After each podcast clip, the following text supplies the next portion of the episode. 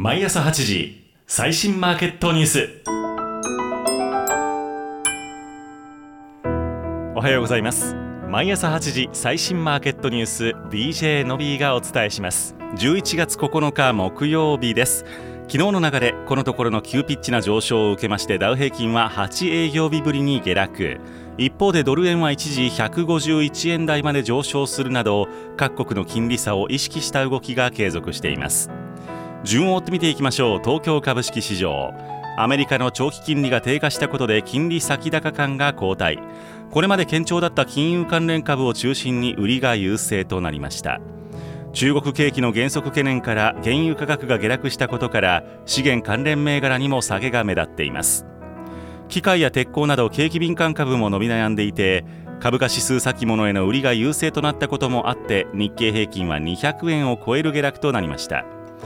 日経平均105円34銭安3万2166円48銭で取引を終えました。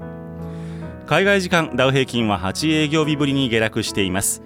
ダウ平均は直近7日間で1700ドル余り上昇。急ピッチの上昇を受けて過熱感が意識された格好です。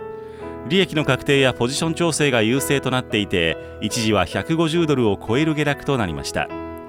アメリカの長期金利の低下が一服していることから株に資金を移す動きも限られています。一方でナスダック総合指数や SP500 指数は小幅に上昇。ヘルスケア関連銘柄など景気に業績が左右されにくい銘柄が底堅い推移となっています。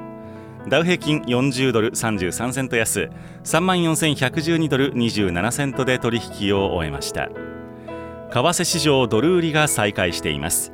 アメリカの国債利回りが低い水準で推移していることがドルを圧迫しているものとみられます。ただドル円は一時151円台まで上昇していて円売り圧力は依然として強い状況が継続しています。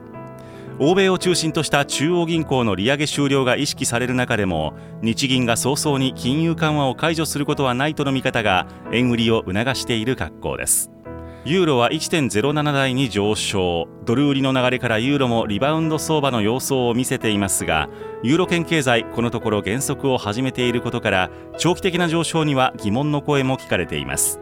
本日朝方ドル円は150円の85付近ユーロは1.0710付近日経平均先物3万2340円付近での推移となっています。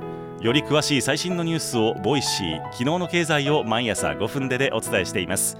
番組の概要欄からリンクをクリックしていただきましてご登録をお待ちしています。今日も良い一日をお過ごしください。